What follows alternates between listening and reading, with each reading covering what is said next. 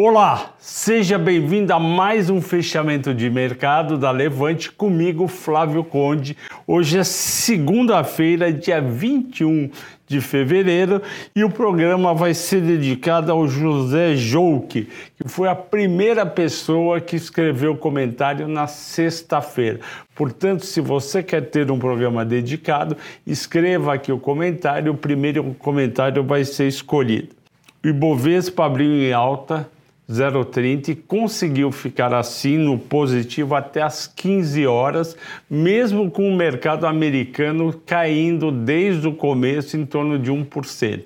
E por que, que o mercado brasileiro não aguentou? Porque a Ucrânia, na verdade, o Putin assinou um decreto reconhecendo a independência de regiões do leste da Ucrânia que querem se separar do país. É até estranho, né? A gente imaginar que o presidente de um país pode reconhecer por decreto regiões de outro país. Para mim, sou completamente estranho. Aumentou a tensão eh, naquela região da Europa.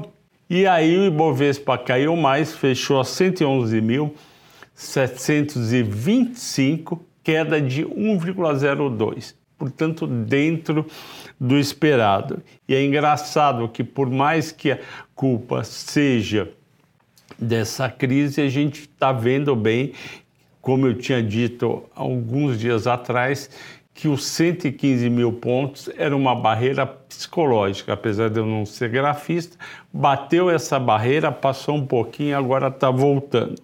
Destaques de alta.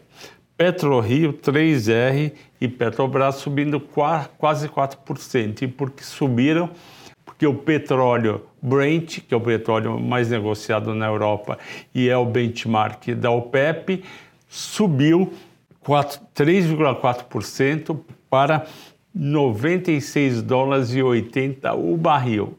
Ele estava de manhã 3 dólares a menos, 93,80, e por causa da tensão subiu esses 3 dólares. E como eu escrevi hoje de manhã no Telegram, existe também um problema de aumento de produção que não está tendo e diminuição dos estoques americanos, indicando que está faltando aos poucos petróleo também nos Estados Unidos e, e gasolina. Destaques de baixa foram aleatórios, Qualicorp menos 8 positivo menos 7, Americanas menos 6,4 e aí teve um motivo forte que o site da empresa ficou fora do ar por conta de um ataque provavelmente de hackers. Isso é negativo porque, como a gente sabe, americanas como outras empresas de varejo estão vendendo hoje boa parte via e-commerce. Se você ficar fora do ar quase um dia inteiro, você está perdendo vendas. A Pets caiu 6%. Por quê? porque ela subiu bastante semana passada, em torno de 9%, e com isso, hoje uma parte das pessoas resolveu colocar o dinheiro no bolso. Nós não concordamos e estamos esperando um resultado bom da PETS no quarto trimestre e um crescimento físico importante durante 2022, mas também eventuais compras de empresas de outras verticais, como ela fez com a Zidog.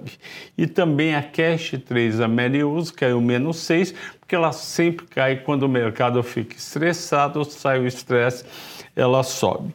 E ganhou hoje no Telegram a votação que vocês fizeram deu comentário de Petrobras. Petrobras vai divulgar o resultado, é esperado 25 bilhões de dólares de lucro e também esperado um bom dividendo. Eu estou imaginando aí um, um dividendo na casa de 50, 70 centavos. O que, que ocorre?